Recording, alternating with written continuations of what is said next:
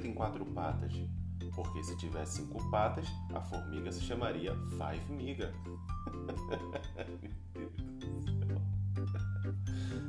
Sejam muito bem-vindos a mais um episódio do nosso podcast, um newsletter também, se você também assiste ou gosta de ouvir e ler ao mesmo tempo, seja muito bem-vindo e você gosta dessa newsletter, lembra que esse episódio é quinzenal, ele é feito com muito carinho por mim, para complementar dos conteúdos que eu crio no meu Instagram, Bernard Luna, ou também no meu LinkedIn, Bernard Luna.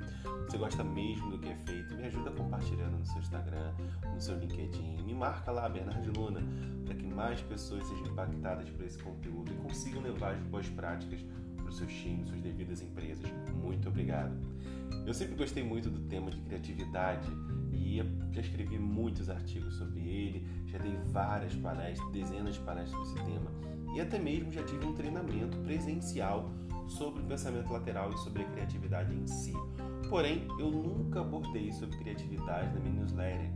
Então, chegou a hora, senhor, senhora, senhorio, felino, não, não reconhecerás.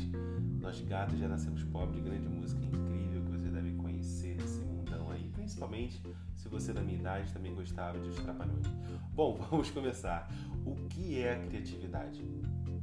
Bom, tem uma frase do Albert Einstein que eu gosto muito, inclusive eu tenho uma tatuagem do Albert Einstein, que ele fala assim: se eu tenho uma hora para resolver um problema e minha vida dependesse disso, eu gastaria os primeiros 55 minutos determinando as perguntas mais apropriadas para fazer. Em outras palavras, ele gastaria muito mais se planejando, levantando possibilidades para depois executar de uma forma mais certeira. Eu lembro até hoje uma aula de faculdade de uma professora muito bacana, vamos lá de 2004, 2005, 2003, não vou lembrar direito qual foi o ano, mas eu tenho a apostila aqui, depois eu posso até procurar para saber o ano ideal. E essa apostila, ela tem uma explicação do que é criatividade no viés da professora. E eu gostei muito da explicação dela. Ela fala o seguinte: criatividade é a sua habilidade de resolver problemas. E ela usa um exemplo na sala de aula que ficou inesquecível, tanto que 15 anos depois eu ainda lembro disso, que ela fala o seguinte: imagina que na sala de aula a gente não tivesse uma porta e a gente precisa sair dessa sala. Então, como vocês resolveriam esse problema? E aí os alunos começaram a sugerir uma série de coisas, né?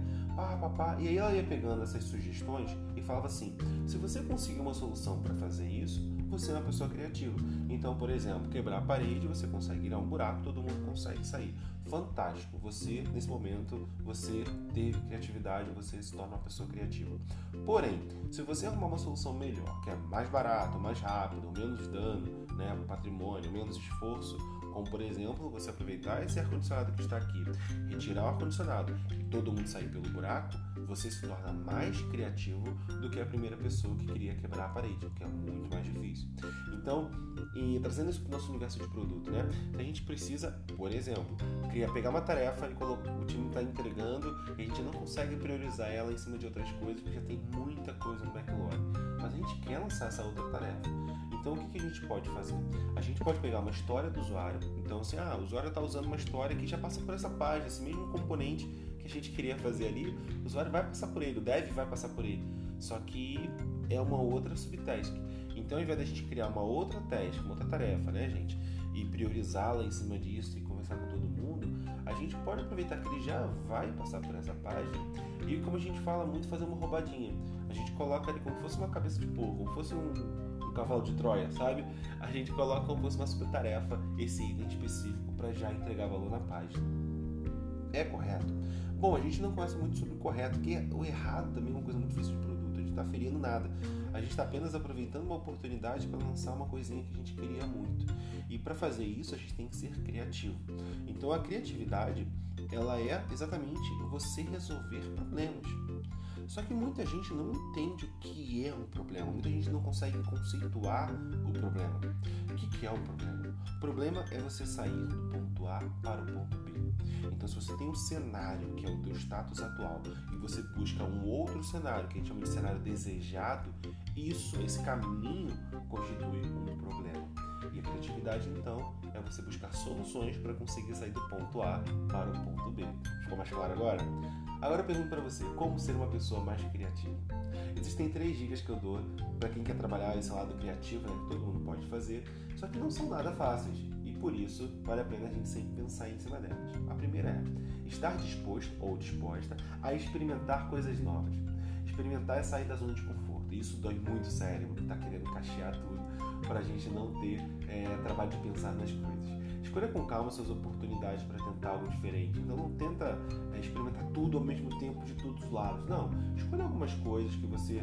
Ah, eu sei que eu posso tentar agora, estou preparado ou preparada para isso. Avalie o risco dessa decisão de experimentar nesse momento.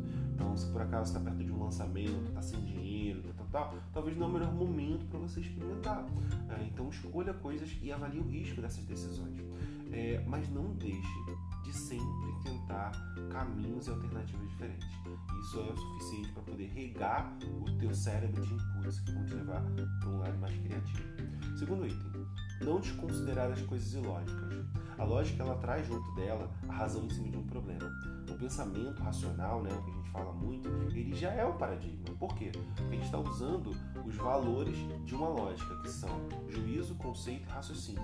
Então isso já é um viés, que a gente está categorizando uma forma de encarar um pensamento. Entretanto, o intangível, o abstrato, aquilo que nunca foi experimentado, nunca foi solucionado, não faz parte do raciocínio lógico. Por isso, a criatividade te ajuda a chegar onde ninguém nunca chegou, ou até mesmo chegar onde já chegaram, mas em menos tempo, menos custo, ou seja, de forma mais criativa. O terceiro item, não ter medo de fracassar. Esse item é o mais difícil, porque as pessoas que não são criativas não é por falta de dom, e sim porque ela tem uma série de crenças limitantes na cabeça dela que impede ela, inclusive, de tentar ser criativa. Para chegar a um lugar novo, ganhar novas ferramentas solução de problemas, você precisa saber que você vai errar. E tudo bem quanto a isso.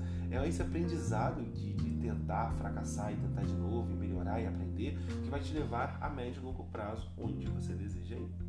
Para isso, existe uma coisa chamada o processo criativo, que é um processo onde você, quando você quer resolver um problema, você vai passar por ele para você realmente resolver esse problema. Uma forma um pouco mais sistemática. São três etapas muito simples. A primeira é a geração de ideias, a segunda é a qualificação de ideias e a terceira, seleção de ideias. Vamos ver cada uma delas? Geração de ideias. Existem duas ferramentas que podem ser utilizadas para a geração de ideias. Como todo mundo já conhece a primeira, que é aquela famosa brainstorm, né? Como é que é? Storm seria toró de ideias, acho horrível esse português disso, mas vocês sabem o que é o brainstorm, porque a cada duas frases que acontecem dentro de uma empresa alguém usa a palavra brainstorm. Nunca é a técnica real do brainstorm, mas as pessoas usam exatamente para dar essa chuva de ideias que ninguém corta e todo mundo vai pensar em cima um problema. Bom, então não vou falar sobre essa, porque falar. Eu quero falar sobre uma outra, chamada Learning Canvas. O Learning Canvas é um canvas, então aquele quadro que você bota no papel, né, e você uh, desenha, coloca sheets, etc e tal. Ele é conhecido como Learning 3.0, ou seja, seria Learning 3.0. O que, que é o 3.0? O que, que é esse Learning Canvas? Ele analisa duas coisas. Ele analisa um problema, problema que, o, que você coloca, né? Então você consegue, através desse quadro, organizar o problema você identifica as experiências e ideias das pessoas que já passaram por ele, como elas resolveram, como elas propõem resolver, e por, e por fim, você converge isso em possíveis soluções é, junto com todo mundo que está participando. Ele não atua só na geração de ideias, como ele também facilita a qualificação. E até mesmo chega na parte de seleção das ideias, que é um itemzinho você coloca o que você quer testar, o que você quer tentar colocar no mercado, quer tentar validar. É, porém, ele é muito mais conhecido pela parte de geração, que é a parte em que você tem um problema, você leva para uma pessoa que talvez já passou por aquilo e a pessoa te passa esse feedback, esse input dela. A ferramenta ela precisa ter no mínimo duas pessoas para esse método ser rodado. A primeira dela é o Asker, que é o perguntador, vamos dizer assim, que ele é o dono do Canvas, a pessoa que está compartilhando o problema que ela quer resolver, e os shares. Os shares eles são é, os compartilhadores, são os participantes que eles querem contribuir para resolver esse problema. Então eles vão usar as suas próprias experiências, de uma forma bem empírica, ou dados que vocês tiverem, mas não tem problema se não for dados, para eles compartilharem as ideias. Então você vai ter uma chuva de possibilidades de pessoas que já passaram por isso, para você começar a ter esses insights ou transformar essas ideias em insights. Bom, uma, uma então já dei uma ideia para você conseguir fazer a parte de geração, né? Você pode usar Brainstorm, Learning Canvas, tem várias outras ferramentas de geração E eu quero também dar ferramentas de qualificação. Então, você começou a fazer a primeira parte do funil, né, o topo do funil, que é a geração de ideias, e agora a gente vai conhecer algumas ferramentas para qualificação de ideias. Existem duas ferramentas de qualificação de ideias que eu gosto muito. A primeira delas eu vou apresentar agora. Ela é o famoso PNI, que significa positivo, negativo e interessante. A segunda eu vou te contar daqui a pouco. Bom, sobre o PNI, positivo, negativo e interessante, é bem simples. Lá na newsletter, se você quiser, vai lá que tem uma imagem mostrando como funciona. Se você não quer ir na newsletter, você não gosta, por algum motivo você não, não vai conseguir ver nada nesse momento, ah, são três quadros, onde o primeiro quadrante é uma primeira coluna, é positiva, onde você anota o que você gostou das ideias. O segundo é negativa, o que você não gostou dessa ideia. O terceiro é interessante, o que parece interessante dessa ideia. Você não pode não saber o que você gosta ou não gosta, mas você achou interessante, sabe? Tipo, ah, vale a pena testar isso. Eu achei interessante, curioso, se você preferir. Então, quando você pega uma ideia, você passar por essas três colunas, ela é interessante porque ela vai te ajudar a você ver os dois lados de um argumento. É, ela vai te permitir abrir essa ideia para diferentes perspectivas. Então, quando você abre diferentes perspectivas, você vai se você vai ser obrigado ou ser obrigada a colocar o que você gosta e o que você não gosta. Então, não é só, ah, não gostei, e não se abrir para, ok, não gostei 100%. Então, é legal porque você trabalha com mais graduações e com isso você consegue explorar as ideias e não as suas crenças, mas principalmente você fundamenta melhor a sua decisão. Não é só gostei dessa ideia, não gostei dessa ideia. Você fala assim, olha, por conta dessas, desses quadros aqui do PNI, essa ideia é mais forte para a gente trabalhar. Então, você chega na última etapa do nosso processo, que é a seleção de ideias. E aí eu também existem várias ferramentas que você usa para selecionar ideias. A gente chama essas ferramentas de matrizes de priorização. Se você gosta ou já ouviu falar desse tema ou não ouviu, eu tenho uma newsletter só sobre matrizes de priorização. O nome dela é Priorizar, Priorizar, Priorizar. Tá lá na newsletter, não sei se já tem podcast, então se não tiver, vai lá, que é um artigo que tem, se eu não me engano, são cinco matrizes só de priorização. E são elas que você usa para você ver qual você vai gostar mais, para poder você usar para selecionar as ideias que você quer testar.